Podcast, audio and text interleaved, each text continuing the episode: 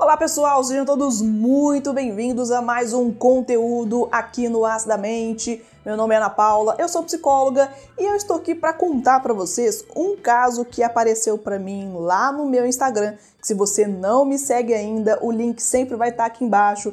Também, eventualmente, você vai ver aqui em cima o indicativo de como você pode me encontrar em outros lugares, inclusive por lá.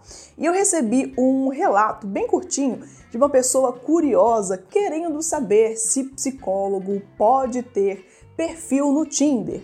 E se encontrar um psicólogo no Tinder, será que isso quer dizer muita coisa sobre ele, sobre ela, a função, a profissão, o que essa pessoa faz da vida? Vamos falar um pouquinho mais sobre isso?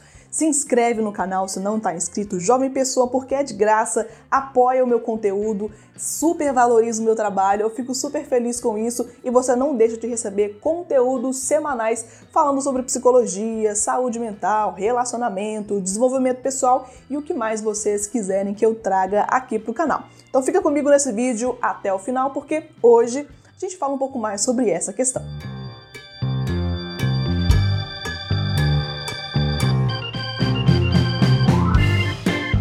Perguntinha curiosa, não é, gente? O que não faltam são questionamentos que vocês me encaminham e é super válido responder esses questionamentos porque são coisas que realmente nem eu penso às vezes e são curiosidades que mais pessoas podem ter. Então vocês podem deixar sempre nos comentários e também me mandar lá no direct do Instagram, que é um lugar onde eu consigo ler mais coisas e responder vocês na medida do possível. E uma pessoa me encaminhou um relato descrevendo aqui que encontrou uma pessoa no Tinder e em outro aplicativo de relacionamento, e essa pessoa é um psicólogo. E é uma cidade e uma cidade pequena. Então, me parece que é um lugar onde essa pessoa pode ser vista por mais outras pessoas e, enfim, se expor de uma certa forma. E aí a pessoa comentou que nunca teria coragem de marcar uma sessão de terapia com ele e que depois disso ficou com essa história na cabeça. Será que ele, como psicólogo clínico que atende ativamente na minha cidade, pode ficar se expondo nesses aplicativos? A pessoa pergunta. Eu sei que vocês são seres humanos com desejos normais igual a qualquer pessoa. Fiquei me questionando por conta da atitude dele e se expor daquele jeito. Talvez, se fosse uma pessoa mal intencionada, poderia pegar aquela foto comprometedora, o que parece que a pessoa utilizou, né, fotos um pouco mais sensuais desses aplicativos ou se expôs para ele dessa forma um pouco mais explícita e sair espalhando por aí. Fiquei bastante confuso com relação a isso tudo. Bem, gente, vamos abordar aqui esse questionamento. Psicólogo pode se expor nas redes sociais, em aplicativos de relacionamento, de uma forma íntima, assim, mostrar explicitamente seu corpo ou se expressar sexualmente, enfim, ele pode se exibir, ele ou ela, ele podem se exibir sim, sem nenhum problema, porque são pessoas e na rede social ali é um espaço da pessoa. Não é um setting terapêutico, não é a mesma coisa do que você atender um paciente, por exemplo, seminu ou nu. Não é, não é a mesma questão. É importante nós percebermos que psicólogo Assim como médico, como engenheiro, como músico, por exemplo, eles nem sempre estão exercendo a sua profissão. Às vezes eles só estão ali existindo e se relacionando com outras pessoas naturalmente.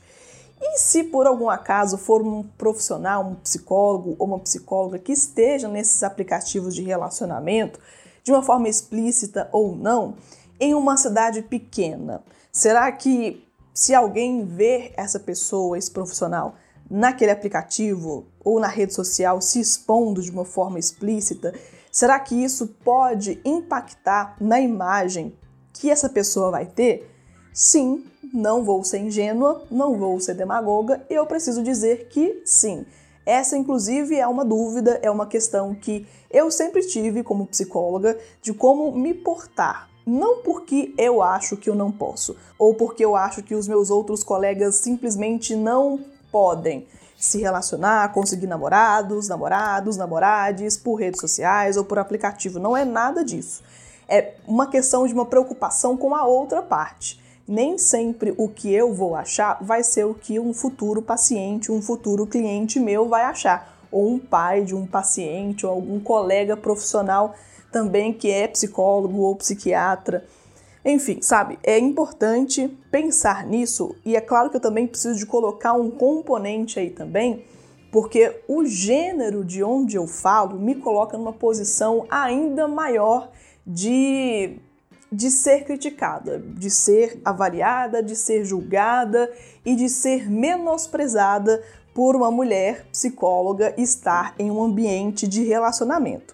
O que, novamente, não é o que eu acho. Eu super gostaria que fosse o contrário. Eu sei que não tem absolutamente nada a ver, mas, novamente, não é o que eu penso. É o que pode acontecer com outros colegas de profissão pensando nesses quesitos e pensando também que as pessoas acham que mulheres precisam de ser recatadas, que precisam de não representar nenhuma questão sexual, que não pode se exibir, que tem que ficar basicamente discreta do lar.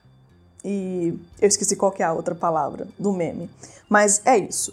É, e se uma pessoa deixar de ir a um psicólogo ou uma psicóloga porque descobriu, porque viu ele ou ela num aplicativo de relacionamento, aí já é uma questão desse dessa pessoa, desse possível cliente, paciente, com a consciência dele. Se para ele o suficiente é selecionar psicólogos que ele não vê em aplicativo de relacionamento, se esse é o currículo que ele espera, no mínimo para influenciar a escolha dele ou dela, aí já é uma questão da consciência dessa pessoa.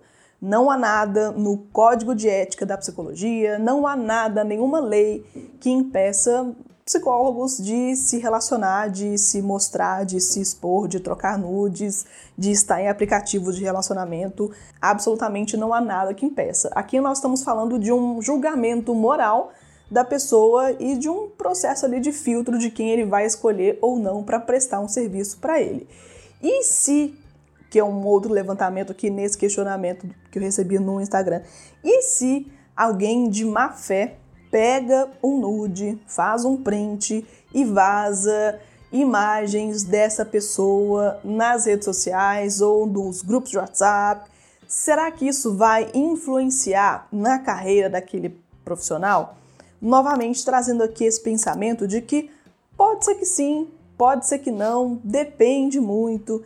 Eu sempre tendo a pensar que um pouco mais de restrição, um pouco mais de receio, mas isso já é uma coisa minha um pouco mais de cuidado com relação a isso pode ser melhor, pode ajudar também a evitar esses desastres, não porque a pessoa está fazendo uma coisa errada, reiterando aqui novamente, mas porque pode ser que as pessoas achem isso algo que invalide a profissão, algo que tire a capacidade, algo que desmereça o currículo, os anos de experiência, Pode ser que a pessoa olhando ali para a cara ou avaliando ali, julgando aquela imagem, aquela exposição, ou simplesmente a notificação que a pessoa está no, no Tinder, por exemplo, que isso quer dizer sobre o intelectual dela, ou que isso vá deixá-la constrangida em algum momento. Ah, eu vou encerrar meu acompanhamento terapêutico, eu nem vou começar porque eu já vi essa pessoa no Tinder ou não.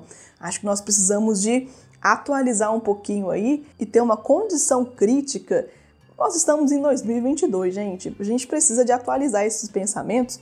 Então, se você encontra seu médico, seu dentista, seu psicólogo, o porteiro do prédio, sabe? Se você encontra o seu colega de trabalho junto com você em um aplicativo que você também está usando, pelo que parece, aí já é uma questão mesmo de pensar o que, que isso interfere na prática desse trabalho, né? Então, sim, psicólogos podem estar nesse espaço, psicólogos podem sim estar no Tinder, estar nos outros aplicativos, sejam eles de relacionamento ou apenas de práticas sexuais, não é uma questão, não é um problema, não há nada que impeça e não vai perder nenhuma qualidade profissional por conta disso. Eu espero que eu tenha discutido com vocês aqui de uma forma apropriada sobre esse tema. Peço que vocês também compartilhem aqui embaixo as suas experiências, os seus pensamentos. E, gente, por favor, como sempre eu peço, Muito cuidado aqui nos comentários, comentários gentis, comentários que agreguem, comentários que ajudem outras pessoas também a pensar. Não precisa vir aqui, a gente dispensa comentários de ódios, comentários críticos sem nenhum fundamento ou simplesmente por pura raiva. Muito obrigada por prestigiar o conteúdo do canal, muito obrigada por valorizar aqui o meu trabalho. Eu espero você no próximo conteúdo aqui no Astamente. Tchau, pessoal!